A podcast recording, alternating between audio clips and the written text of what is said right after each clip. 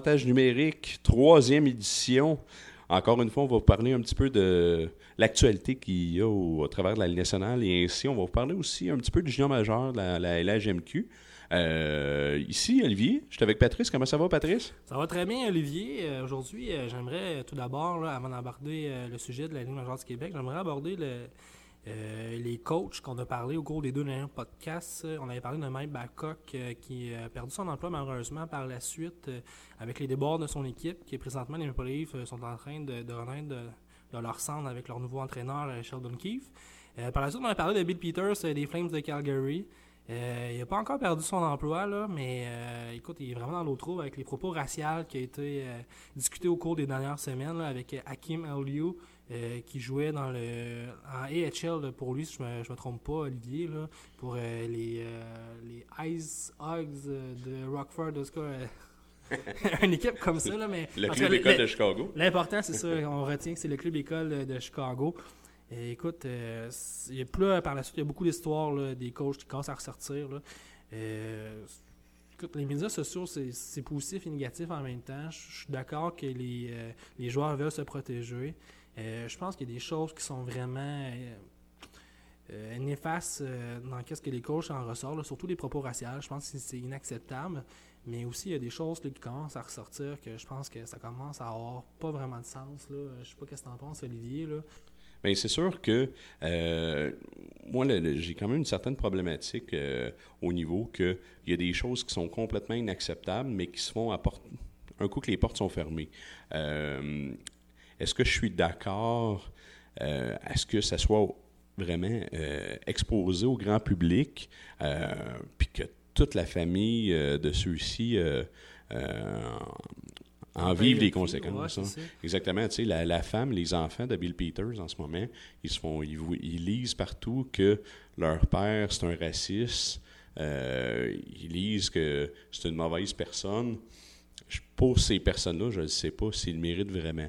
Euh, moi, personnellement, ou dans l'histoire euh, de Bill Peters, où que je trouve que c'est un niveau du, quasiment du pas possible, c'est Michael Jordan qui a joué pour lui avec les Hurricanes euh, de la Caroline, euh, qui a sorti des, événements euh, vraiment graves, comme quoi que Peters frappait des joueurs durant les matchs, puis que tout le monde voyait ça incluant les trainers, les autres joueurs, ainsi de suite.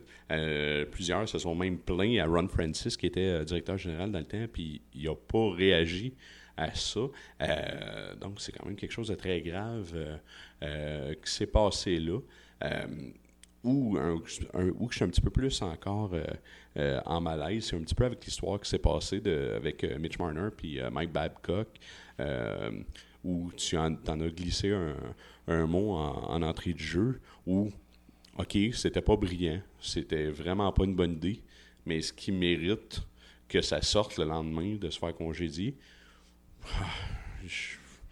ouais, écoute, euh, écoute, Olivier, moi je pense que c'est quelque chose de quand même assez grave. Là. Écoute, là, ça a bien fini, Mitch Marner, euh, c'est le joueur qu'on connaît, là, 90 points et plus. On parle d'une recrue euh, de 19 ans qui arrive avec les Maple Leafs de Toronto, beaucoup de pression, fait une liste de tous ses coéquipiers. en termes d'effort, celui qui, qui, qui, se force le plus, celui qui se force le moins il va exposer ça à ses coéquipiers, les joueurs qui vont faire des passes, les joueurs qui vont essayer de, réparer des jeux défensivement au cours d'une séquence offensive qui n'a pas marché. Puis il va exposer ça à, ses autres joueurs. Regarde, euh, selon Mitch Marner, toi, euh, écoute, euh, tu te pognes le cul. selon Mitch Marner, toi, écoute, c'est pas toi qui te force le plus. Je trouve que c'est quand même assez problématique. Il aurait pu briser une carrière à, la, à la Mitch Marner. Finalement, c'est pas arrivé. Mais écoute, euh, moi je pense que c'est peut-être un petit peu plus grave que qu'est-ce que tu laisses croire. Là.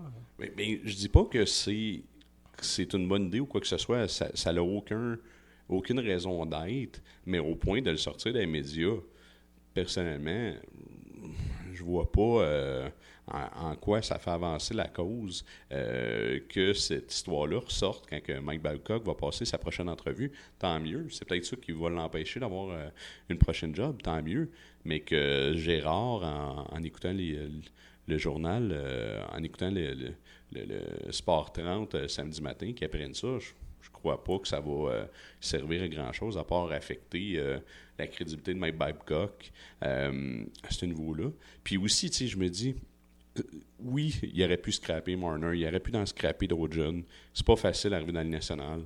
Mais quand tu es rendu dans la Ligue nationale, c'est l'élite. C'est les meilleurs joueurs de hockey. C'est les gars qui sont le plus forts physiquement. C'est les gars qui sont le plus forts mentalement. Et si c'est cette histoire-là qui fait que tu t'écroules, tu aurais fini par t'écrouler à un autre moment donné. mais moi, je pense que je veux pas l'emmener dans, le terme de vraiment l'écroulage. C'est que moi, qu'est-ce qui, qui m'énerve un peu dans tout ça, c'est tout le temps la même, même excuse qui revient, que ce soit pour euh, Mike Babcock ou euh, j'ai même entendu euh, Michel Terrien. écoute, je reviendrai pas trop sur des propos, mais Michel Terrien qui aurait fait un petit peu d'intimidation aussi sur, sur d'autres formes au terme de ses anciens joueurs. C'est que la, même excuse qui revient tout le temps, c'est Ah, ben là, on s'en s'est servi pour aller chercher le meilleur des joueurs, pour aller chercher le meilleur des joueurs. OK, euh, il y a sans doute d'autres façons d'aller chercher le meilleur des joueurs que de faire de l'intimidation psychologique en les défaisant devant leurs coéquipiers. Je pense que, écoute, quand en 2019, là, avec les études qu'on a, euh, écoute, euh, j'ai pas un cours de, psychologie 101, là, pas de maîtrise là-dedans, mais je pense qu'il y a d'autres façons d'obtenir le meilleur des joueurs que de cette façon-là. Bien, c'est sûr. Puis surtout, où que je crois que ça a beaucoup changé, c'est que si on recule d'une dizaine, quinzaine, vingtaine d'années, le hockey, c'était beaucoup une game d'émotion. Il y avait beaucoup de robustesse, euh, il y avait beaucoup de bagarres. Euh, ça allait te chercher vraiment là, euh, d'un trip, tu voulais gagner. maintenant, c'est une game plus d'habileté où que l'émotion est, vraiment second plan. C'est pas négatif pour autant. Mais est-ce que tu viens d'en dire qu'il y a des coachs comme Bill Peters, Mike Babcock, c'est plus des coachs à l'ancienne qui vivent dans l'ancienne ère du hockey. Est-ce qu'ils sont un peu dépassés par. Euh, je sais pas ce que tu en penses, Olivier, là, mais moi, qu'est-ce que j'ai raison à croire, c'est que leurs façons sont dépassées. Ben, pour, pour Bill Peters, honnêtement, je crois que sa façon de faire était dépassée il y a 20 ans, frapper des joueurs. Je comprends même pas comment ça a personne qui a pogné son bâton puis s'est collé les mains puis a mis en arrêt de la tête. Là. Ça, ça va être un, secret de Polichinelle que je comprendrai jamais. Euh, pour Mike Babcock, peut-être. C'est sûr que je crois que la, moi, je, reste quand même convaincu qu'il va se retrouver une job dans la Ligue nationale, sauf que peut-être qu'il ne sera pas dans une équipe euh, remplie de jeunes. Euh, si ça y arrive, par exemple, avec une équipe euh, vieillissante, il peut avoir un, minimum de succès. Puis je crois quand même que c'est une personne assez intelligente pour arriver à modifier ses techniques et que ça soit efficace. Je suis convaincu que la personne qui a le plus appris là-dedans, c'est Mike Babcock. Là. donc, est-ce qu'il est fini? Peut-être, ça se peut. Ça, se peut qu'il ne se retrouvera plus jamais de, de, job dans la Ligue nationale. C'est sûr que ces jours-ci. Euh, euh, ben, c'est sûr que, tu sais, euh, excuse-moi de couper, je pense pas qu'il va, va être engagé au cours de la prochaine semaine, Mike Babcock. Je pense qu'il va se voir que, que le feu s'éteigne un peu, mais non, je pense pas que sa carrière d'entraîneur est finie. Une équipe comme Seattle, je suis sûr qu'ils vont être tentés de l'embaucher pour la saison qui va en venir c'est quelque chose qui a tout le temps existé dans le hockey. personne n'en parlait, mais ça, vient un peu avec le vieux dicton qu'est-ce qui se passe dans la chambre reste à la chambre. C'est pas juste des histoires entre, les, collègues ou les, joueurs, les coéquipiers, c'est aussi des histoires avec les entraîneurs, qu'est-ce qui se passe. Je pense que tout le monde qui a déjà joué au hockey a une histoire d'atome de, de oui d'un entraîneur qui a lancé une poubelle au niveau mineur. Fait regarde, au niveau de la nationale, je pense qu'on savait qu'il y avait quand même euh, une façon un petit peu plus euh, virile, qu'est-ce qu'on pourrait dire, d'approche. Euh, moi, qu'est-ce que je veux l'emmener, c'est que oui, il y a des affaires, comme les propos raciales de Bill Peters ou de frapper le joueur, je pense qu'on va condamner Bill Peters là-dessus. Mais des propos, euh, tu sais, j'entendais à la radio un matin Enrico Ciccone qui disait que Michel Terrien, euh, je pense que c'est Michel Terrien qui parlait, qu'il avait des habiletés humaines un petit peu discutables parce qu'il avait envoyé un de ses bagarreurs qui restait 15 secondes au match pour aller faire un combat, pour essayer d'intimider l'autre équipe moi, je pense qu'il faut en apprendre à en laisser dans tout ce qui se passe sur les entraîneurs. Un bagarreur, euh, quand il fait l'équipe, je pense que les objectifs sont clairs en termes euh, du joueur qui est vraiment là pour, euh, pour se battre. Je pense que l'équipe et l'individu conscient de son rôle dans l'équipe. Si la personne n'est pas prête à, aller se, bagarrer, regarde, il, il a juste à pas faire l'équipe. Je pense qu'à ce niveau-là, c'est pas une intimidation. Je pense que c'est juste un nouveau du rôle du hockey. Moi, je pense qu'il faut faire la différence entre l'histoire du hockey et les, aspects des entraîneurs. Je pense que ça fait un peu le, tour, Olivier, de qu'est-ce qu'on voulait parler des entraîneurs. Ben oui, puis moi, y a où ce que j'aimerais qu'on puisse aller discuter un petit peu, c'est le dossier des euh, Coyotes de l'Arizona. Euh, les Coyotes euh, qui sont actuellement deuxième dans la division Pacifique, avec un excellent fiche de 15 victoires, 8 revers et 3 revers en prolongation, affiche un excellent différentiel de plus 14. c'est une des formations où, année après année, passe un petit peu sous le radar, s'améliore un petit peu mais qu'on voit jamais comme les équipes euh, qui s'en viennent. Euh, je pense qu'on a vu un peu euh, une petite prélude l'an passé, là, des Coyotes de l'Arizona. Je pense qu'ils ont quand même bien fini leur saison. je pense que la clé vraiment chez les Coyotes, c'est l'arrivée de Gaulard qui sont capables de faire le travail. Un petit Rata l'an passé a fait un bon boulot. Darcy Kemper cette année a l'air à vouloir aller chercher le, poste de numéro 1 chez les Coyotes. Euh, deux gardiens de but qui goalent avec des pourcentages d'arrêt euh, supérieurs à 920. On sait que 920 et plus, l'habitude, on, peut se catégoriser dans le terme de, de numéro 1. Euh, les, jeunes joueurs des Coyotes commencent à vieillir un petit peu à petit peu. Clayton Keller, je pense qu'il joue sa saison de, 20 ou 21 ans. par cœur, je pourrais peut-être pas dire. je serais porté à mémoire, 20. sur 21. Euh, effectivement, oui, il y a 21 ans. C'est 21 ans. Euh, il y a l'échange aussi de Nick Smalls euh, avec les Blackhawks de Chicago. Je pense que ça, c'est une des, meilleurs échanges qui a été fait dans les nationales au cours des dernières ouais, années. contre Brendan Perlini, qui n'a même pas resté avec les Hawks, qui est déjà rendu avec Détroit. Fait que... Ouais, mais je voulais plus en venir avec Dylan Strong. Je pense que Brendan Perlini, je pense que. on, on s'entend, on, on, le garderait pas dans un beau la vie, mettons. Non, non, non, c'est ça. non, c'était plus dans le sens de Dylan Strong. Je pense que Dylan Strong, c'est un fit qui, qui un petit peu plus chez les Blackhawks de Chicago. Nick Schmall, je pense que c'est un fit qui fitait un petit peu plus euh, chez les Coyotes de l'Arizona. C'est plus dans ce sens-là, je voulais en venir. Euh, transaction exemplaire du côté national. Il n'y a pas eu de vol euh, d'un côté ou de l'autre. Les deux sont satisfaits de leur échange. c'est vraiment une, équipe qui sont, commence à être balancée aussi avec des bons vétérans. Oliver Ekman Larson, je pense qu'il qui doit être content d'avoir un petit peu de positif à travers toutes les années qu'il a passées en Arizona. Euh, Alex euh, Goligoski en défensive. Euh, il a tout un, un bon potentiel offensif. Commençait à s'éteindre au cours des dernières années, mais quand même une bonne saison offensive cette année. Fait que oui, effectivement, les Coyotes sont en train de, redresser le bateau de petit à petit. Est-ce qu'ils vont être capables de maintenir la tendance pour faire les, séries éliminatoires ça reste en discuter. Il y a quand même des équipes là, qui sont quand même surprenantes cette année. les Oilers, euh, les Coyotes, euh, les Canucks. Est-ce que toutes ces équipes-là vont être capables de suivre le même rythme toute la saison? Euh, je serais quand même surpris que toutes ces équipes-là le fassent. Est-ce que les Coyotes vont être capables? Oui, c'est juste une, équipe qui est bien balancée. Bien aussi, tu sais, oui, ils sont super bien balancés, puis je crois pas qu'ils ont atteint leur plein potentiel. Parce que si on regarde au, niveau des, stats, Clayton Keller, 15 points en 26 matchs, c'est bien. Mais ce gars-là, c'est un, diamant brut. On a le potentiel au-delà de faire un point par match.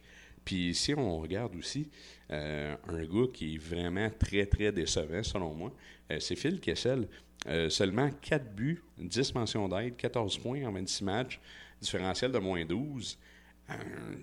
quand il va retrouver sa touche, puis qu'il va avoir réussi de développer une belle chimie avec ses coéquipiers, ça peut vraiment faire du dommage euh, à ce niveau-là. Euh, Nick Schmaltz euh, joue du gros, gros hockey.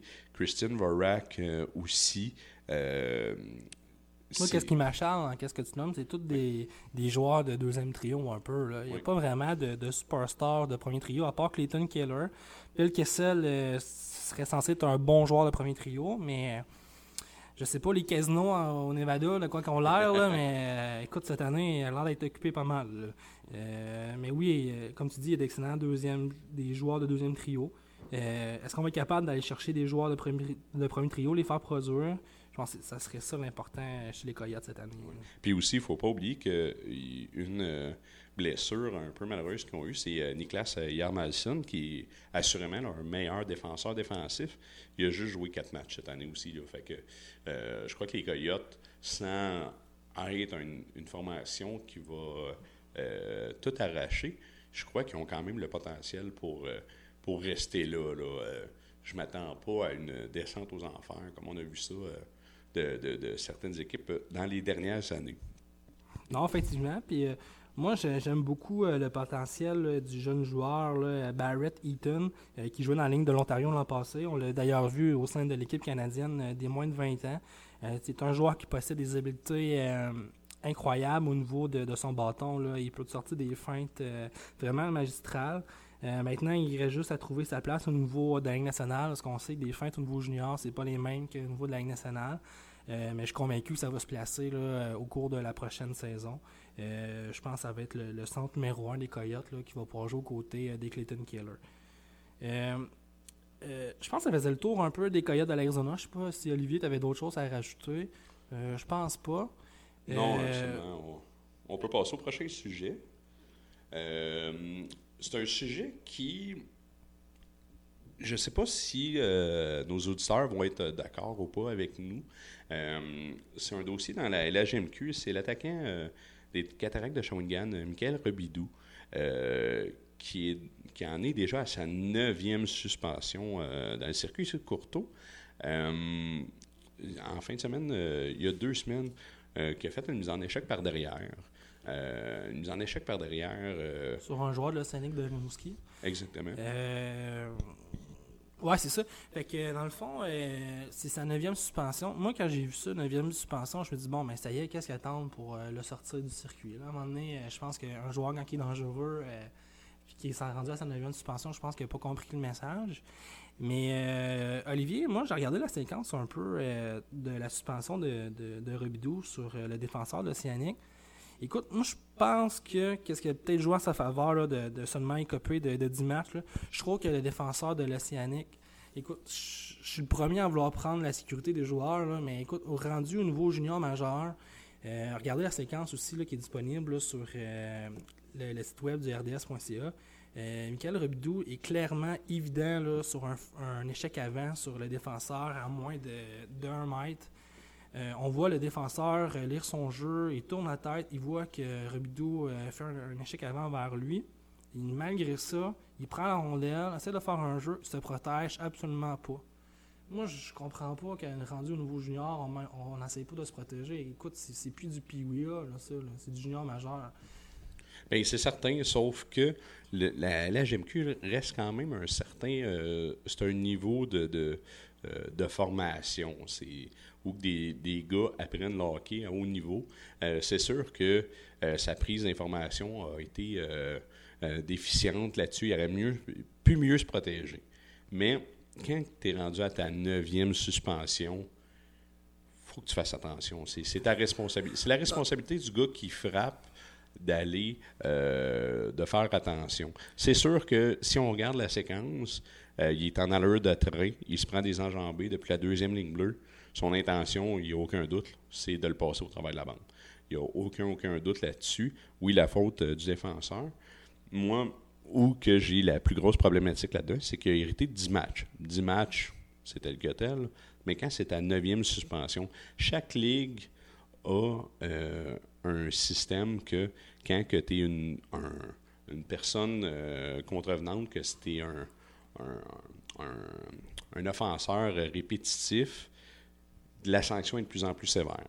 Si, par exemple, on calcule qu'à chaque euh, nouvelle suspension, c'est un match supplémentaire, bien, vu que c'est sa neuvième, il y a eu 10 matchs de suspension, ça veut dire que sa mise en échec méritait seulement un match. Ce que, dans mon sens, ça ne fait aucun bon sens. Euh, même si, comme tu l'as dit, puis je suis 100% d'accord avec toi, le défenseur ne s'est pas protégé convenablement ça reste que c'est l'autre qui est parti euh, de la ligne. Non, non, mais c'est ça. Je, ne veux pas excuser euh, le geste de Rubidou. Dans, le sens que moi, quand je disais que le défenseur s'est protégé, je pense que c'est peut-être ça qui a fait en sorte que Rubidou a seulement écopé de 10 matchs. Je pense que c'était quand même très dangereux. Il n'aurait pas dû le faire. Mais euh, écoute, Olivier, je sais pas si tu vas regarder encore la, séquence, mais on peut même voir que Rubidou donne une tape avec son bâton de hockey un mètre avant d'aller frapper j'ai l'impression qu'il essaie de quasiment de l'avertir. Il dit Hey, buddy, euh, je suis en arrière, puis je peux pas m'arrêter. Fait que protège-toi, puis il s'est pas plus protégé. Fait que je pense que c'est plus dans ce sens-là qu'il a seulement un de 10 matchs. Et euh, écoute, je suis vraiment pas un, fervent des bagarres, euh, surtout junior, avec des, des, des personnes âgées de 16 à 20 ans, là, mais quand que je vois un joueur se faire plaquer par derrière comme ça, que je vois aucun de mes coéquipiers qui essaie de défendre le geste, j'ai beaucoup de misère là-dedans. Mais Puis je ça- parle pas de faire une bagarre, Olivier, mais tu sais, au moins d'aller voir le gars, tu sais, de tenir euh, d'épaulette à épaulette, puis essayer de s'échanger, d'attendre les arbitres. Je veux pas qu'il y ait des coups de poing non plus, mais tu sais, essayer de passer un message que ça, ça marche pas, parce que là, il y a personne qui va le voir. Bien, assurément, puis on s'en est parlé un petit peu euh, plus tôt. Euh, la game, c'est plus une game d'émotion. Ça, veut dire que ta quatrième ligne, même dans le junior, c'est une ligne d'habileté. Euh, ta troisième ligne, c'est une ligne d'habileté. Puis ces joueurs-là, c'est rarement ceux qui sont des grinders, qui veulent, qui mangent des bandes, et ainsi de suite. Fait que c'est sûr que ce type de joueur-là, il y en a plus. Mais je suis d'accord, il faut au moins aller, euh, aller se coller à lui, euh, dire que, c'est, que ça se fait pas. Mais malheureusement, ça s'est pas fait. Puis, tu sais, aussi pour revenir un petit peu sur la longueur de la suspension, tu sais, Michael Robidoux a 53 points en 205 matchs dans la Ligue. C'est pas un joueur qui a un avenir probablement dans le hockey incroyable. Non Euh, plus, je pense pas que c'est lui qui amène les billets non plus, les spectateurs. Exactement. Fait que, tu sais, moi, je me dis, la Ligue avait la chance de pouvoir gonner un gars sans que ça fasse trop mal à l'équipe puis qu'il lance un message clair pour les prochaines années, neuf suspensions, c'est impossible de se rendre à là. là. ça n'a aucun sens. Là. Euh, tu te souviendras, euh, euh, au courant des dernières années, il avait fait une sévère mise en échec à, l'endroit de Xavier Simoneau. On était sur place, qui, avait, qui avait dû sortir sur une civière. C'est vraiment. pas, il n'est pas à sa première mise en échec qui laisse des dommages. Donc, euh, euh, c'est vraiment quelque chose que je crois que la Ligue doit. euh, doit ils ont manqué une belle occasion, là, selon moi. Bon, c'est ça. C'est sûr que c'est pas une ligue qui commence non plus. Fait que à toutes les, années d'expérience que M. Courteau a dans la ligue, sais, je dis dans, la ligue Courteau, c'est pas M. Courteau qui, qui se penche sur le, dossier euh, disciplinaire, mais je pense qu'ils ont assez d'expérience pour savoir que 10 matchs, c'est pas assez. Mais c'est ça, en analysant la, situation, ça, devient compliqué là, de savoir qu'est-ce qui mérite, qu'est-ce qui mérite pas. Ouais. Puis, tu sais, ce que j'ai un petit peu de la misère, c'est que si on se bat dans les cinq dernières minutes, deux personnes consentantes, on va être quand même suspendu euh, le prochain match. Et là, la suspension est, vraiment pas, euh, euh, selon moi, assez longue. Et qu'est-ce que je trouve plate au-delà de ça, c'est que pour, on, tout début de notre podcast, puis la première fois qu'on se parle de la LSGMQ, c'est dans des, ces conditions-là. Et non dans une condition de Hey, il y a eu un excellent spectacle, Alex euh, Lafrenière va sortir premier. Non, c'est encore une situation plate euh, qu'on se parle de ça. Fait que, Non, effectivement. donc, euh, ça pourrait nous amener au prochain sujet. Euh, il y a eu un article euh, dans la presse plus vraiment, vraiment intéressant. Euh, si vous ne l'avez pas lu, je vous encourage très, très fortement à aller le lire. Euh, C'est Dominique Ricard qui a sorti des statistiques euh, vraiment, vraiment intéressantes euh, sur le développement des joueurs. Euh, je, vais, je vais te laisser, Patrice, Oui, euh, nous lancer dans le sujet. Oui, il n'y a pas de problème. C'est ça, c'est un article qui a, été publié le 26 novembre là, par Martin Leclerc suite aux statistiques qui ont été recueillies de, de Dominique Ricard. On sait qu'au Québec, il y a plusieurs euh, changements qui ont été faits dans le, dans les circuits mineurs. là. On sait qu'il y a eu l'arrivée notamment aussi du circuit euh, scolaire, aussi au milieu du, circuit de, Hockey Québec. Euh, fait que là, les gens essaient tout le temps de, se comparer avec les niveaux élites, que ce soit Bantam 3, Midget 3, euh, Ligue, Ligue de hockey junior majeur du Québec, pour savoir quel parcours les jeunes devraient emprunter pour atteindre la Ligue nationale s'ils ont un potentiel qui s'y approche.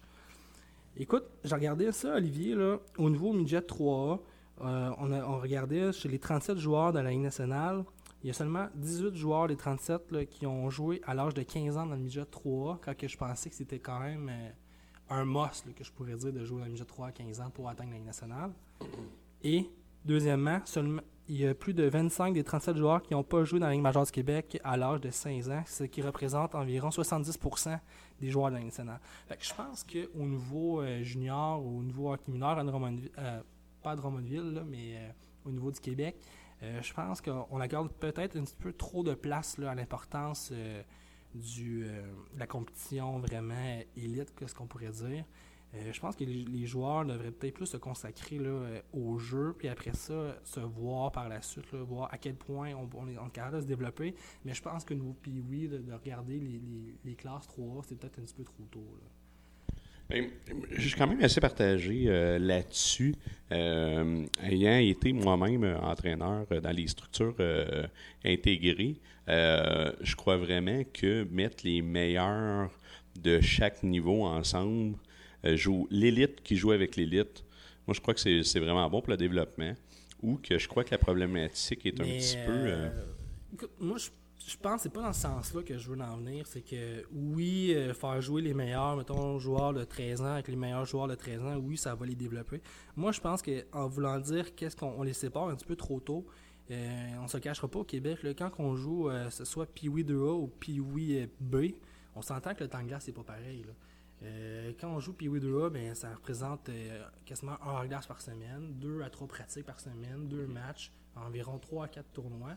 Alors que la personne qui va jouer Pee-Wee B, s'il est chanceux, va faire une pratique aux deux semaines, une partie aux semaines environ, si c'est bien, deux parties aux trois semaines, un, deux tournois.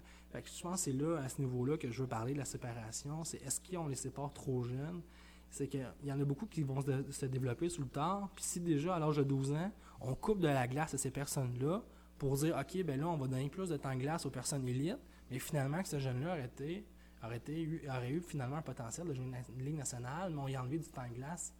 C'est plus dans ce sens-là que je veux en venir. Bien, je, suis quand même en accord un petit peu. Ça le, principe que tu euh, expliques, il se fait jusqu'à Atome. Tu sais, Atome, même si tu joues à Atome 2B, euh, un petit peu plus de, de, temps de glace que celui qui joue à Tombe A mais c'est pas catastrophique. Euh, au niveau oui, où que je trouve que ça se fait plus ou moins, euh, c'est que certaines régions du Québec, c'est dans les écoles déjà. Donc, euh, ceux qui sont dans les écoles, assurément, ont beaucoup de temps de glace. Et si tu prends une région qui n'est pas dans les écoles, c'est sûr que ces jeunes-là sont désavantagés. Si on, on, donne de la glace on leur enlève de la glace. Parce que si on donne de la glace au monde de PWA, on s'entend qu'on enlève au celui qui joue au, 3, c'est sûr, sûr, sûr. Donc, si on enlève euh, de la glace à ceux qui jouent 3, je suis pas sûr que c'est une bonne idée euh, pour rivaliser avec les autres équipes, même si la victoire, on s'entend, n'est pas si importante, mais manger des tables de 7 à 1 toute l'année, il n'y a personne qui va avoir de plaisir. Le plaisir n'est pas vraiment là. Exactement. Euh, donc, le PI, oui, ça s'en vient un petit peu dans, chaque région, qui va être dans les écoles, qui va avoir euh, euh, beaucoup, beaucoup d'heures de, de, glace. Moi, personnellement, je, considère ça quand même assez bien. Parce que quand tu es rendu à PI, oui, tu es 11-12 ans, ceux qui sont les tops, les meilleurs, tu les as ciblés. Tu veux travailler avec ceux que tu considères qui ont le meilleur potentiel. C'est sûr qu'il y a certaines personnes qui, euh, qui jouent PWA, qu'ils ont peut-être un super beau potentiel, mais qu'ils ne l'ont pas montré encore. Peut-être que tu en échappes quelques-uns, mais je crois que c'est euh, moins dangereux de le faire de cette façon-là que le contraire. Parce que si tu donnes de la glace à tout le monde puis tu scrapes les plus beaux potentiels que tu as ciblés, je je crois pas qu'on euh, évolue vraiment là, euh, au cours du hockey. Oui, exactement. Écoute, moi, c'est plus dans, le sens. Puis je veux pas faire ce qui est mieux entre Hockey Québec et euh, le, parcours scolaire au Québec là, qui, commence à être nouveau. C'est sûr que quand on, part quelque chose de nouveau, il y a, tout le temps un temps d'adaptation. Euh, moi, c'est plus au niveau. Est-ce qu'on devrait plus primer un, niveau scolaire un petit peu plus supérieur? Parce que quand on regarde les joueurs, là, euh, on regardait. 70% des joueurs qui jouent dans la Ligue nationale n'ont pas joué à l'âge de 16 ans dans les juniors majeurs du Québec. Quand on sait qu'aller jouer junior à l'âge de 16 ans, c'est un gros challenge de vie. Euh, écoute, euh, moi, euh, on, vient de Drummondville. Si je m'aurais fait repêcher à l'âge de 16 ans pour aller jouer à Halifax, il aurait fallu que je change de langue au cours de l'école. premièrement, eux autres, c'est du high school, c'est un autre type de programme. Euh, ou soit que j'ai été faire terminer mon secondaire, j'aurais changé d'école. Pour la suite, changer d'école pour aller faire le cégep. Je trouve qu'il y a beaucoup, beaucoup de changements qui est fait euh, pour jouer à l'âge de 16 ans le junior majeur. Quand on regarde ces statistiques-là, est-ce que c'est vraiment nécessaire d'atteindre ce niveau-là à l'âge de 16 ans? Je pense que c'est plus ça qui, me, fait, qui me fait douter. Mais rester une année de plus à MJ3 puis brûler le calibre, je crois que ça peut être vraiment, vraiment excellent à ce niveau-là. mais moi, tu sais, puisqu'on entend un petit peu, tu as parlé de, changer de ville, quasiment changer complètement d'environnement. Mais moi, personnellement, je considère vraiment que c'est une école de vie. c'est sûr que moi, avoir l'opportunité d'avoir fait de faire ça, d'aller jouer à Halifax, puis qu'il y ait 10 000 personnes des estrades, wow, c'est incroyable. Euh, euh, vraiment, euh, quelle belle école. Tu sais, la NCAA est vraiment intéressante parce que tu peux ressortir avec un diplôme, puis même si le hockey, ça marche pas, tu es parti pour la vie. que ce soit Louis Leblanc qui l'a fait. Ça n'a pas marché dans le hockey, même s'il a fait de l'argent avec ça. Il, il, a une super de belle carrière. Il y en a plusieurs qui l'ont fait. Mais, tu sais, moi, moi c'est plus en, tant que parent parce que est-ce que toi, euh, Olivier, mettons, un, on parle pour parler, là, on des explications qu'on fait, tu aurais un enfant qui aurait un potentiel élevé pour jouer au hockey, il aurait le choix de jouer junior ou de jouer NCA. Moi, toi, tu prendrais quelle ligue? Moi, personnellement, si tu as un vrai beau potentiel, je suis vraiment fort avec la LHMQ. Pour J'en ai parlé un petit peu. L'école de vie, la visibilité que cette ligue-là a, vraiment, moi, c'est la LHMQ que je crois encore euh, euh, qui est la meilleure avenue. Qu'est-ce qui peut être un petit peu problématique avec la, LHMQ? C'est que c'est une game de système. Les gars, les entraîneurs qui sont là, qui sont super, super qualifiés, eux autres, leur job, c'est de gagner des matchs. C'est pas toujours de développer. donc, c'est sûr que quand tu as des gars débilotés, qui sont restreints dans un système ils n'améliorent pas leur euh, technique individuelle. C'est sûr, c'est sûr. Effectivement. Mais moi, je pense que c'est peut-être là aussi qui, qui, va faire en sorte que qu'est-ce qu'on peut viser. Je pense que si tu es, une, es une, euh, une, superstar, un peu à la Mitch Marner, Patrick Kane, euh, ce genre de joueur-là, je pense que tu es mieux d'aller jouer dans le junior. Je pense que c'est ça qui va plus te préparer en termes du calendrier, l'achalandage, l'expérience, la couverture médiatique. C'est sûr que le junior est peut-être meilleur, mais si tu es un joueur plus ordinaire, que tu as un talent qui est correct, que tu pourrais peut-être développer dans l'avenir euh, des potentiels pour jouer la Ligue nationale. Moi, je pense qu'au contraire, tu es mieux d'aller jouer dans l'NCAA parce que tu n'iras pas mourir dans le système euh, du junior. Et en même temps, moi, en tant que parent, j'ai bien mieux avoir mon, mon enfant qui aille se développer dans un système scolaire, qui finisse avec un bac, qu'il se fait euh, qui a un commitment de 4 ans dans une école, il est sûr de faire ces 4 ans-là. Si, mettons, on parle pour parler, peut-être pas Boston U, euh, Boston College, c'est des écoles incroyables, mais écoute, moi, on m'offre de jouer pour Boston U. On sait que je vais faire mon 4 ans là, que je vais faire mon, mon bac là, que genre les, les mêmes joueurs, les mêmes, les mêmes coéquipiers jusqu'à temps qu'on suive jusqu'à la fin de la carrière que j'ai une visibilité qui est quand même correcte, que c'est une passerelle qui peut, qui peut aller jusqu'à la Ligue nationale comme au niveau junior. Et en même temps, je ne peux pas me faire échanger 50 fois comme on peut arriver dans le junior. Je pense qu'il y avait une statistique justement qui disait que les joueurs juniors, il y en a environ 45% qui étaient échangés au cours de leur carrière. Euh, comme ça, je suis sûr qu'au niveau de l'année scolaire, je ne suis pas échangé. Écoute, je trouve qu'il y a beaucoup, beaucoup d'attrait à jouer NCA quand tu es un joueur correct. Bien, à 100% avec toi. Puis moi, je vais même surenchérir. Quand j'ai vu toutes ces statistiques-là euh, qui ont été comptabilisées, moi, pour moi, ça me dit une chose peu importe si tu es dû pour percer, que tu es un bon joueur de hockey, que tu es droite, tu vas te rendre quand même. Si tu as à te rendre là, tu vas te rendre peu importe le chemin que tu fais. Donc, que ce soit l'NCAA ou le junior majeur, tu vas finir par te rendre là. Euh, là-dessus, Patrick, je, crois que ça pourrait conclure euh, notre euh, troisième édition du podcast. Avais-tu quelque chose à nous rajouter avec nos, nos, auditeurs? oui, dans le fond, je ne sais pas si vous avez remarqué, j'en avais parlé au cours du dernier podcast. je vous invite à aller liker la page euh, Facebook de notre podcast, l'avantage numérique. Euh, vous allez voir notamment un nouveau logo. Euh, on a travaillé fort pour le mettre sur la page. On a aussi notre compte Twitter, l'avantage numérique, qui est également disponible. on, vous invite à aller suivre nos pages des réseaux sociaux. Je pense qu'on pourrait se voir pour un quatrième podcast. Oui, on se voit la semaine prochaine. Et n'oubliez pas, on est sur Google Play Music, iTunes, Stitcher. Vous êtes capable de nous trouver un petit peu partout. Donc, on vous dit à la semaine prochaine. Salut.